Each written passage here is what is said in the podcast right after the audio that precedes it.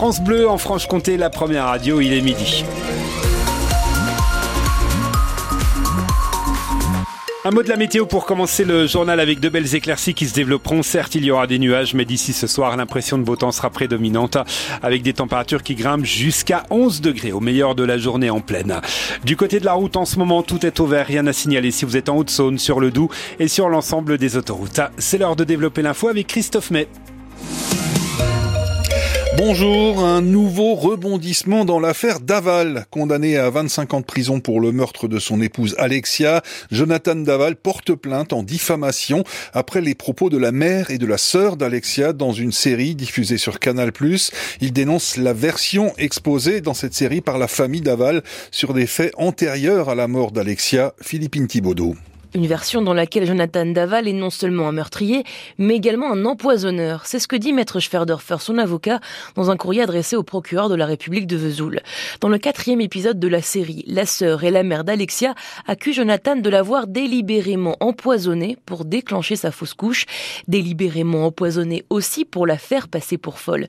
Seulement la thèse de l'empoisonnement avait été écartée lors de son procès devant la cour d'assises de la Haute-Saône. Et donc l'avocat de Jonathan voilà une double punition pour son client porter atteinte à son honneur, en plus de sa peine de prison de 25 ans pour meurtre. Jonathan Daval qui doit lui-même comparaître devant le tribunal correctionnel de Besançon en avril pour dénonciation calomnieuse.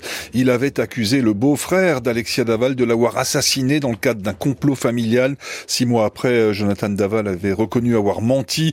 Info à retrouver sur francebleu.fr. Un incendie cette nuit dans un hangar agricole à la Rixouze dans le Haut-Jura. Le feu a pris vers 1h du matin dans ce bâtiment de 250 mètres carrés contenant du fourrage. Les vaches et les moutons qui se trouvaient dans une étable juste à côté ont pu être évacués à temps. L'inquiétude des salariés de Forvia dans le Nord Franche-Comté. L'équipementier automobile, anciennement Forestia, y emploie près de 2300 personnes sur différents sites, notamment à Étup, Bavant et Alangeois. Or, Forvia a annoncé hier un plan qui prévoit de supprimer jusqu'à 10 000 postes dans le monde d'ici à 2028. On ne sait pas encore euh, dans quelle mesure euh, les sites franc-comtois seront concernés. La CGT en tout cas dénonce ce plan de suppression après l'annonce d'un retour au bénéfice pour le groupe français. Un nouveau départ pour la friche Bricostock. 18 ans que les habitants de Danemarie-sur-Crète attendaient ça.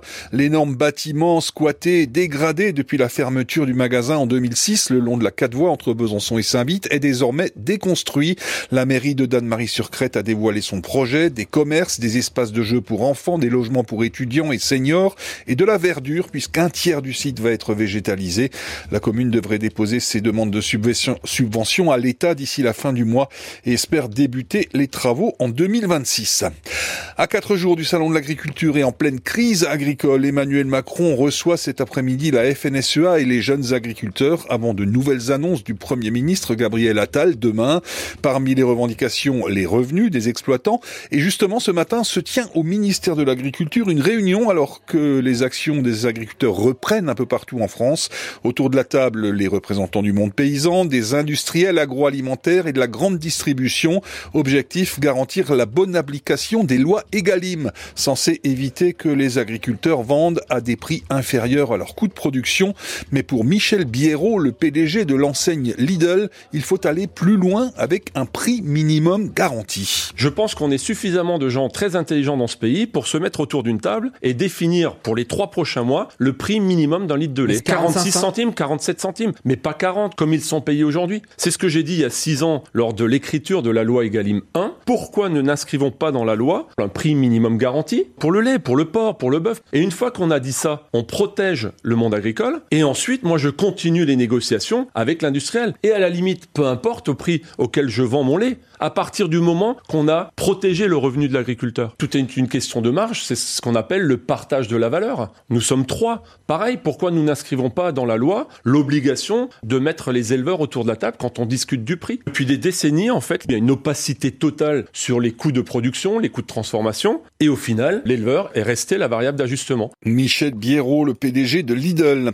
Les Européennes de Belfort dévoilent leur programmation complète pour l'édition 2024 avec une trentaine de noms supplémentaires annoncés hier soir qui rejoignent David Guetta, Lenny Kravitz ou Sum 41. Parmi les nouveaux noms annoncés, le, le rappeur SCH, bon entendeur, Yamé, l'une des révélations des dernières victoires de la musique, et la tête d'affiche du premier soir, The Prodigy.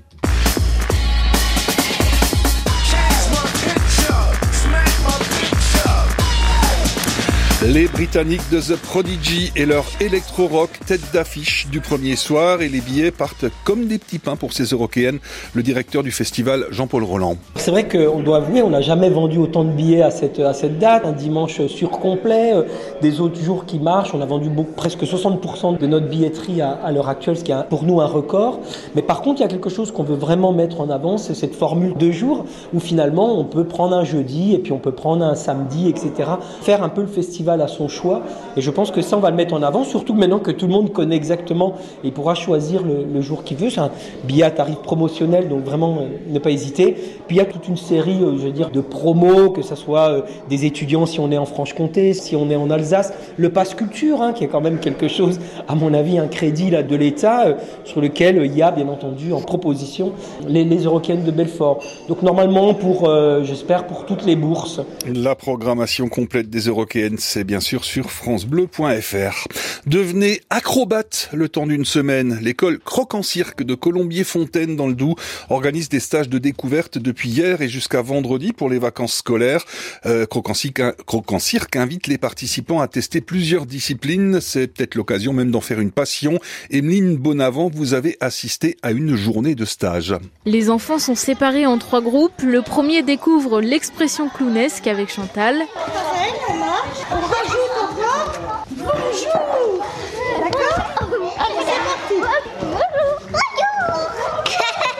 Pendant que d'autres font des acrobaties au trapèze, c'est Timothée, 12 ans, qui aide ses camarades à se hisser sur les barres. Tu fais comme un salto arrière, vas-y, voilà, et tu accroches tes pieds à la barre. Et pour finir, bah, tu sais faire. Dernière activité, le jonglage. Bernard commence par leur apprendre les bases avec une seule balle. On a une balle dans la main, on la lance pas, on va juste essayer de se la passer d'une main à l'autre. De la main gauche à la main droite. Mais il faut rattraper, hein Ah ben faut la rattraper, oui. Voilà. La séance termine par une session de relaxation. Elle est animée par Isabelle. On se concentre sur sa respiration. Et on a le ventre qui gonfle, tout doucement. Et puis après, le ventre qui se dégonfle.